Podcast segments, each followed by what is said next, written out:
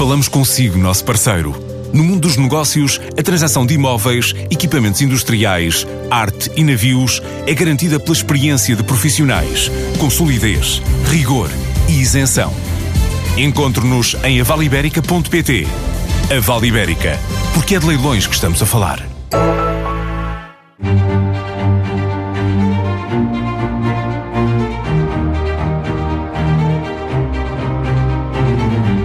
António Tomás Correia está há uma década à frente da Associação Montepio Geral, passou também pela gestão da Caixa Económica Montepio Geral, o banco do grupo tem sido notícia por causa da acusação do Banco de Portugal, que lhe aplicou uma coima de mais de um milhão de euros e da polémica em torno da avaliação de idoneidade. Doutor Tomás Correia, muito bem-vindo mais uma vez à TSF e ao Dinheiro Vivo, desta vez num formato alargado de entrevista. Vamos diretamente aos temas que uh, têm colocado o seu nome nas notícias. Começando pelo Banco de Portugal, que o acusa de irregularidades no período em que liderou a Caixa Económica, hoje o Banco Montepio. Com que argumentos vai contestar esta acusação do supervisor? Bom, eh, uma primeira nota para, para agradecer eh, mais uma vez a disponibilidade da, da TSF para podermos conversar. Eh, a TSF a quem eu quero também dar os parabéns pelos seus 30 anos, portanto já é uma vida bastante longa, uma rádio que eu ouço diariamente quando me desloco no automóvel, lá está a TSF, que é a minha companhia. Bom, relativamente ao tema, eu direi que não é nada difícil contestar ou impugnar aquilo que é a decisão do Banco de Portugal. Porque a decisão do Banco de Portugal tem enormes fragilidades. Tem tantas fragilidades que há uma coesão total entre os diversos visados, desde as pessoas individualmente até à própria Caixa Económica. E é bom lembrar que a Caixa Económica tem um conselho completamente independente, que nada tem a ver com o período relativamente àquilo que serão uh, as questões que a decisão do Banco de Portugal coloca. E também a Caixa Económica decidiu, na sua independência e com total independência, impugnar esta decisão do Banco de Portugal, exatamente com base naquilo que são as fragilidades. As fragilidades quais são? São nulidades de várias ordens, são inconstitucionalidades também muito significativas e são também eh, fragilidades naquilo que diz respeito ao mérito da, da questão. Uh, nós não, não concedemos que haja mérito naquilo que é a visão do Banco de Portugal sobre essas questões. Uh, e entendemos que não há mérito, desde logo porque o Banco de Portugal não, não afirma, dá como provado, que os visados não obtiveram nem tentaram obter qualquer vantagem não fazem qualquer juízo ético negativo relativamente eh, ao que está em causa e no final nós ficamos sobre um manto, se quiserem, de procedimentos uh, cuja veracidade nós não, não concedemos porque não aceitamos. Há erros de interpretação e há, sobretudo, uh, erros relativamente àquilo que de facto se passou onde não se tem em conta comunicações, num quadro de cooperação entre a instituição e o próprio regulador, que estão versadas em cartas várias, muito significativas, e onde nós chegamos a ver uh, que o, o, o, Banco de Portugal, na sua versão, e para fazer valer a sua versão, acaba até por fazer truncagens dos seus próprios documentos para retirando aquilo que, no fundo, contrariaria as conclusões relativamente a várias matérias. Está a dizer que o Banco de Portugal, nesta acusação, trunca uh, partes de documentos anteriormente trocados uh, sim, sim, com sim. Sim, a Caixa Económica? Sim, sim, sim, sim. Bom, no fundo, visa quatro áreas. Uma área é uma área de controle interno, Bom, que dizem que, enfim, há, há não há uh, ou não houve uh, intenção, porque não se queria construir um sistema de controle interno adequado, Uh, mas depois diz-se que o relatório de controle interno, que é uma peça que decorre da existência de um sistema de controle interno, é muito bom e utiliza-o para acusar, quando no fundo o relatório de controle interno apura deficiências, se não tivermos sistema de controle interno não apuramos deficiências, bom, e, e depois estabelecem calendários para recuperação, desenvolvimento de novos processos para correção, correção das deficiências. Depois aborda uma questão de provisões específicas, mas não tem materialidade com certeza absoluta, porque se tivessem materialidade, teriam que se pôr em causa as próprias contas que não são colocadas em causa. Depois tem uma questão relativa a unidades de participação, que também é muito falada, subscrita nas filiais. Bom, e até dizem que nós concedemos crédito e o problema que está ali em causa é a origem dos fundos.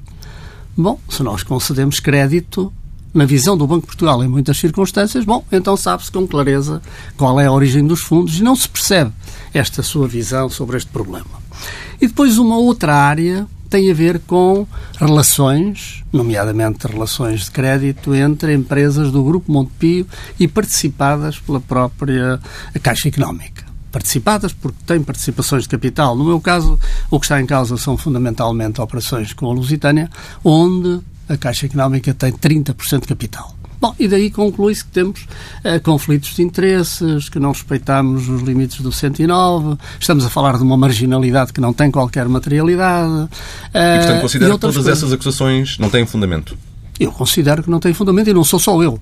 Portanto, sou eu, são todos os visados, são mais sete pessoas visadas e é a própria Caixa Económica que, através do atual Conselho, que nada tem a ver com a situação, porque estava longe uh, de estar na, no, no Monte Pio ou na própria Caixa Económica, que entendem tão bem uh, isso.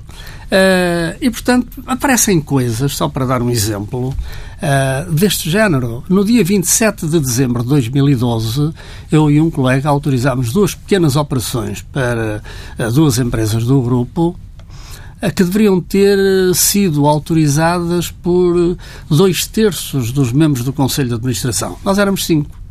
Cinco. No nosso entendimento e por razões de cautela, essas decisões nós tomávamos sempre pelo menos por quatro.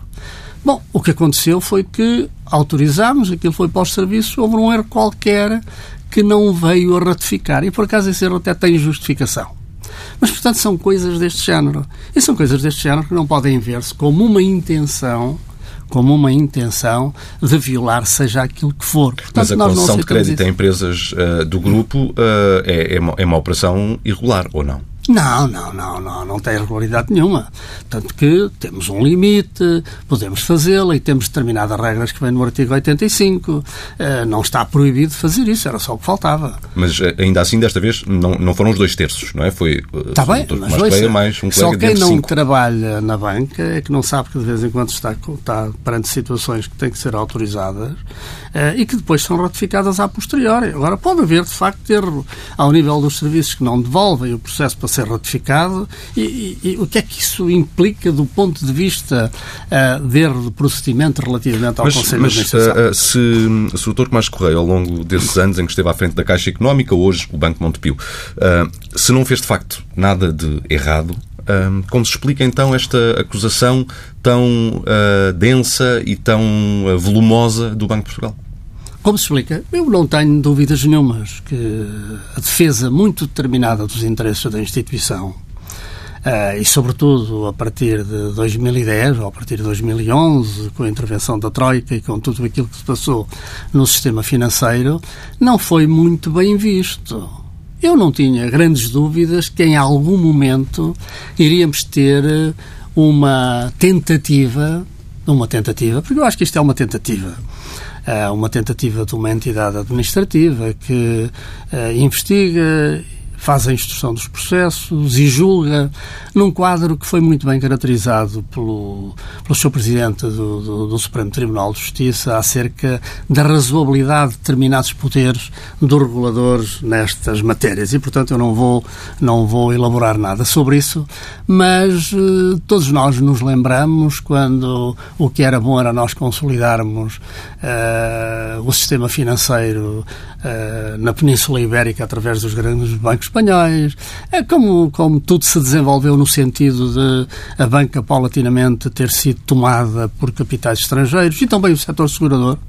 É que nós esquecemos disso, no setor segurador, em 2010, 85% do, do, do mercado segurador era dominado por capitais portugueses. Hoje, nem 10%. E, nós temos e o, Montepio, o Montepio nunca, uh, o grupo Montepio uh, nunca de facto alinhou uh, nessa, nessa, nessa linha, passa a repetição da de venda de capital, venda de capital estrangeiro, de, também na área dos seguros. Mas o, o que lhe pergunto é outra coisa. Estamos a falar o quê? De uma represália por Montepio nunca não, ter... Eu não direi que é represália. Agora, muitas vezes os reguladores têm uma visão daquilo que são os seus poderes que enfim, que vão muito para além daquilo que é o meu entendimento nestas matérias. Uh, a minha missão era defender o património do Montepio, que é o património dos associados, de muitas mulheres e homens uh, portuguesas e portugueses, uh, e portanto eu não podia, não podia facilitar em vontades, como por exemplo tratar uh, o Montepio como se fosse um conglomerado financeiro e aplicar as regras de Basileia uh, no quadro prudencial aplicável à Associação Mutualista. Eu não podia aceitar isso, não podia de maneira nenhuma colocar-me na posição que não fosse a de defesa intransigente e muito determinada daquilo que é o património dos associados do Montepio. Foi para isso que me elegeram e foi para isso que eu aceitei candidatar-me. E aquilo que fiz, fiz bem feito, aquilo que fiz foi ao encontro dos interesses dos associados, mas foi também ao encontro dos interesses nacionais e do sistema financeiro. Porque o Montepio fez o seu caminho, não pediu ajuda ao Estado, não pediu ajuda aos contribuintes, resolveu todos os seus problemas, não há lesados do Montepio. Hum? Não há lesados do Monte Pio, e nós aqui estamos e venham-nos dizer que nós hoje, como sempre, não cumprimos com todos os rácios, capital, mas, liquidez, mas para terminar etc. esta Para terminar este dossiê da acusação do Banco de Portugal, acha que o supervisor está a ir longe demais nas suas competências quando faz esta acusação? Eu não digo que esteja a ir longe mais nas suas competências, está a ir longe mais no modo como exerce os seus poderes. Esse é o meu entendimento. Mas eu direi que este, esta fase do processo, esta fase do processo, que, como eu dizia há pouco, há uma entidade administrativa que investiga, que faz a instrução do processo e depois julga, e depois julga, eh, é uma fase que está muito aberta ao arbítrio. E felizmente que temos que temos a decisão final do regulador, porque vamos entrar na fase da justiça. E é meu convencimento, e é convencimento de todos os visados, de que na fase da justiça isto não tem o mínimo, a mínima possibilidade de poder ter seguimento. Uh, uma última questão ainda em relação uh, a este tema. Uma das, um, um, dos fatores que levou a esta acusação do Banco de Portugal, alega o, o, o supervisor, o Banco de Portugal, é que, por exemplo, que a Caixa Económica emprestou sem qualquer análise de risco, ou terá emprestado sem qualquer análise de risco, 130 milhões de euros à Rio Forte, do Grupo Espírito Santo, em março de 2014, quando a situação do BES já era grave. Isto é falso ou verdadeiro? Não, não emprestou. Emprestou à Rio Forte Portugal. Não é Rio Forte. Não se confunda. O Montepio emprestou à Rio Forte Portugal uh, eh, 30 milhões no, no final. Já tinha lá 60 milhões há muito tempo. Emprestámos 30 milhões para poder obter garantias para o conjunto do crédito. E houve análise de risco a esse empréstimo? Uh, houve análise de risco. E houve até a consideração de relatórios do Banco de Portugal sobre o risco, sobre o risco grupo GR. É que nós recebemos, no âmbito do ETRIC, nós recebemos as conclusões relativamente a isso. E aquilo que lhe posso dizer é que, relativamente à Rio Forte de Portugal, uh, esse relatório considerava que as empresas geravam cash flow para fazer face às suas responsabilidades uh, e que nem sequer eram precisas quaisquer provisões adicionais para a questão. Estamos em março, estamos em março uh, de 2014. E foi só depois de termos esse relatório que nós, de facto, com o intuito bem sucedido de obter, obtermos garantias para que a Rio Forte nos pudesse pagar, que nós emprestámos, no final, 30 milhões. Ah. E o que é facto é que o nosso crédito à Rio Forte Portugal foi integralmente pago. A Caixa Económica, e agora sim para terminar de facto este dossiê, a Caixa Económica alguma vez recorreu a medidas um, para melhorar os resultados através de uh, evitar a, a, constituição de provisões, por exemplo, em casos de clientes que uh, entram em falta com o pagamento dos não, créditos, não, não. Uh, por exemplo, a atribuição de períodos de carência de forma retroativa? Não, não. A Caixa Económica, a Caixa, uma coisa é a recuperação de crédito. A Caixa Económica teve uma atitude ao longo deste tempo de crise em que as famílias portuguesas E as empresas portuguesas tiveram muitas dificuldades. É preciso não iludir essa questão. E a Caixa Económica, pela sua natureza, procurou encontrar sempre soluções, soluções que fossem ao encontro uh, de uma solução que permitisse às empresas, aos particulares, às instituições em dificuldades encontrar um quadro que lhes permitisse cumprir com as suas obrigações perante o Montepio. E essa é uma questão que o Montepio pode fazer. Outra questão é o provisionamento e a aplicação das regras para provisionamento. E o Montepio pode fazer isso, tem que cumprir e sempre cumpriu com as regras de provisionamento nas operações que praticou. Mais, mais. O Montepio, para além das provisões, não era o presidente, não eram os administradores que calculavam, que calculavam as provisões. Isso resulta de processos automatizados naquilo que é a grande massa, portanto, e naquilo que diz respeito aos créditos individualmente significativos. Portanto, há uma análise em que o Conselho de Administração não participa, mas que é até acompanhada por auditores, etc., no final do ano e pelos órgãos de fiscalização, no sentido de garantir a regularidade de todas as situações. Isso foi cumprido e eu não tenho dúvidas sobre isso. Ainda assim, o Montepio, prudentemente, prudentemente, o seu Conselho de Administração, e aí o Conselho de Administração teve responsabilidades nisso, mas são responsabilidades para um ato altamente positivo e muito conservador nessa matéria, foi constituindo ao longo dos anos uma bolsa de provisões adicionais, chamadas provisões económicas, que estão no balanço, que atingiram em 2013, se a memória me não falha, cerca de 250 milhões de euros. É muita provisão.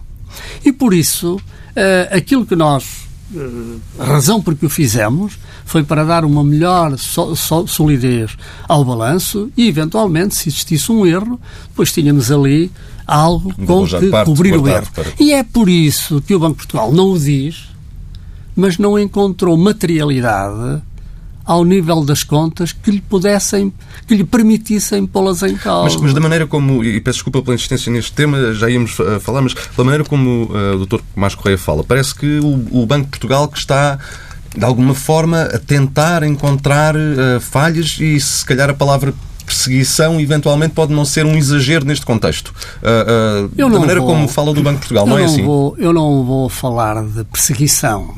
Agora, não vou. Uh, não, não, não, não vou entrar por aí. Agora, há uma coisa que eu não tenho dúvidas. Eu não tinha... Eu tinha a certeza... Eu tive várias conversas no Banco de Portugal, nomeadamente com o seu governador, que eu não vou revelar aqui, como é óbvio, mas o seu governador sabe as conversas que tivemos e eu também, e também sabe que eu sei as conversas que tivemos, portanto não vale a pena. Agora há uma coisa que eu sei, eu não tenho dúvidas, a partir de 2012, que alguma coisa deste género poderia acontecer. Uh, mas pronto, cá estamos, nós cá estamos, com, com grande tranquilidade. Não há intranquilidade da minha parte relativamente a essa matéria, não há intranquilidade de nenhum dos meus colegas visados. Há uma enorme coesão. Veja, como é que é possível? Houve, houve pessoas que saíram da administração do Monte Pio e certamente não saíram satisfeitas. Ou eu direi que houve três ou quatro pessoas que saíram da administração eh, por razões de decisões minhas ao constituir as listas e não saíam satisfeitas. Se houvesse aqui alguma coisa menos precisa, Bem, eh, o jogo do empurra se calhar fazia algum sentido. E aquilo que se verifica é uma enorme coesão de todos os visados relativamente à qualidade do trabalho desenvolvido. E agora acrescentada com o reconhecimento da qualidade do trabalho desenvolvido pelo próprio, pelo próprio Conselho de Administração. Isto é muito confortável. Portanto, não é uma decisão do regulador que me desconforta, porque, como disse, a fase do arbítrio acabou, vamos entrar na fase da justiça. Eu confio na justiça e aquilo que é a minha convicção, acompanhado por todos os meus colegas, é que não ficará pedra sobre pedra desta decisão.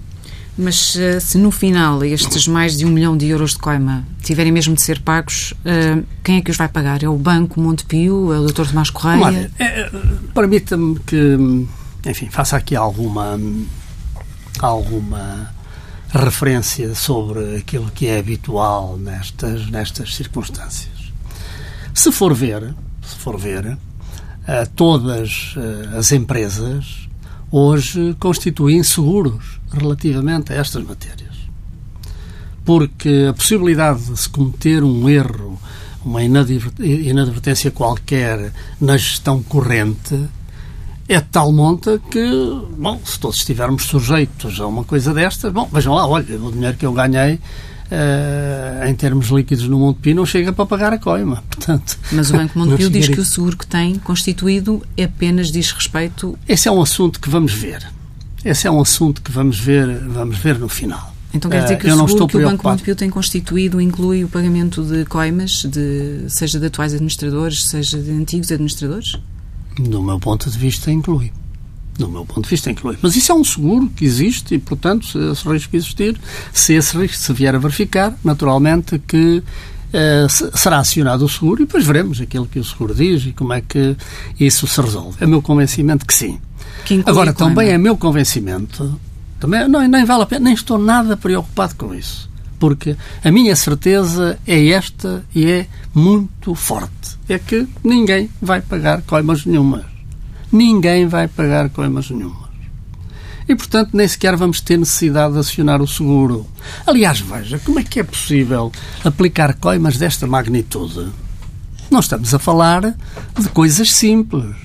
Aplicar coimas desta magnitude e depois não haver sequer uma, uma sanção acessória de inibição do exercício da profissão é que o, o, a entidade administrativa aplica as coimas, aplica uma sanção acessória que é de publicação da punição definitiva, que está muito longe de existir, e é surpreendente que isto esteja em todo lado. É surpreendente. Como ninguém acredita que tenham sido os visados a, a divulgar, enfim, cada um tirará as suas conclusões e eu não tiro nenhumas relativamente a isto. O que está a dizer é que foi o Banco de Portugal. A não, não estou, não estou a dizer. Eu estou a dizer, é o que está a dizer. Não, não estou a dizer. Não estou a dizer. Pode ser alguém mais zeloso, uh, violando até regras internas do Banco de Portugal, que o tenha feito. Quer dizer, não estou a dizer que é o Banco de Portugal.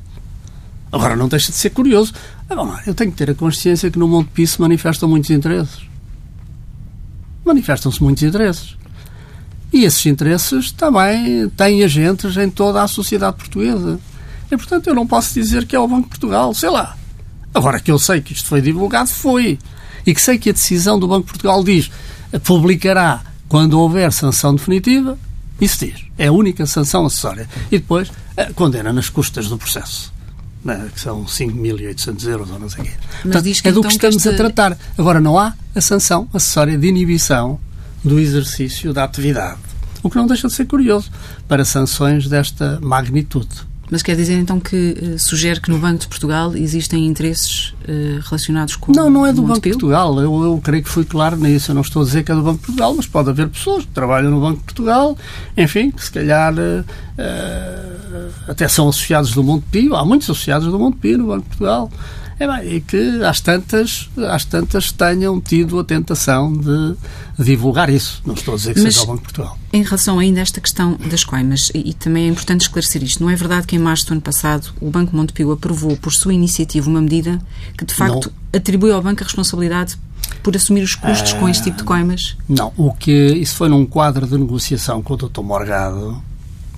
Uh, e devo dizer até que na sequência de uma sugestão em conversas que eu tive no Banco de Portugal... Deixe-me só interromper para esclarecer os nossos ouvintes. O Dr. Uh, Pedro Morgado era o anterior Presidente Executivo do, do Banco Sim, Montepio, então que acha que não é? Uh, no sentido de nós encontrarmos uma solução confortável uh, e civilizada para a saída dele. E inseriu-se nisso, uh, portanto, uma deliberação, sabendo nós uh, que, que não existiriam quaisquer problemas relativamente a isso, como não tem havido, e, portanto, não nos custou aprovar no Conselho de Administração da Associação Mutualista uma, uma, uma deliberação dessa ordem. Uh, sendo certo que em matéria de, de, de, pagamento daquilo que são os custos da defesa é perfeitamente normal que isso aconteça.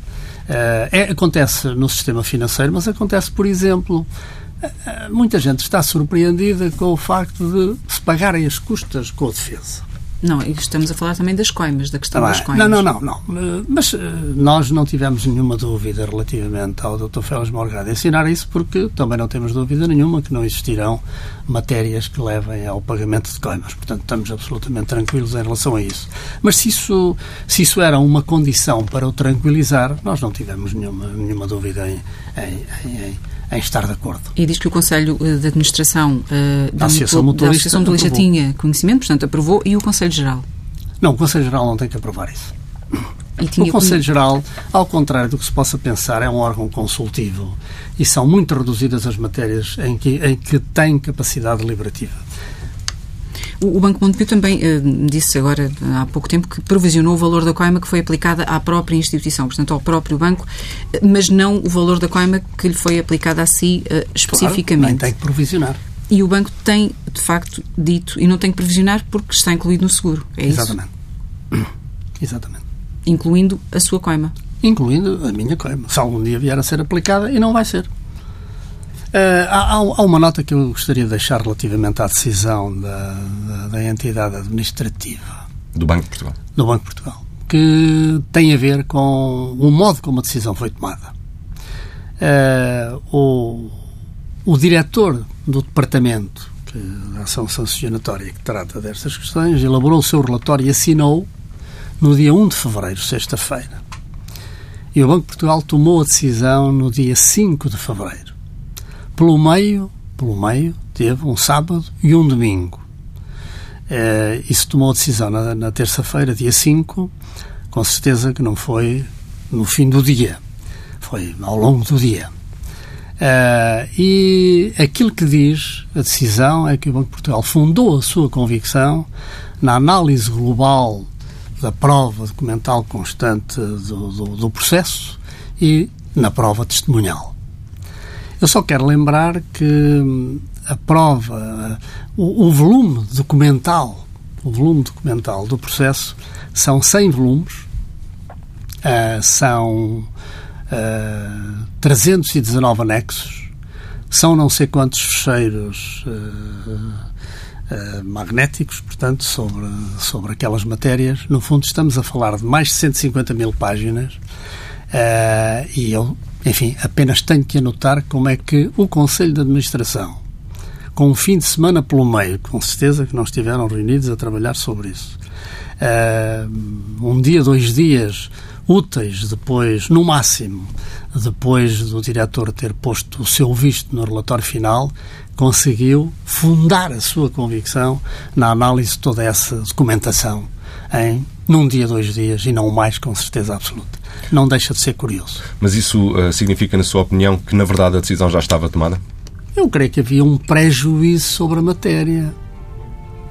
E creio que isto configura, de facto, uma forma de decidir e de avaliar e de fundar convicções que me parece perfeitamente inusitada, para não dizer outra coisa.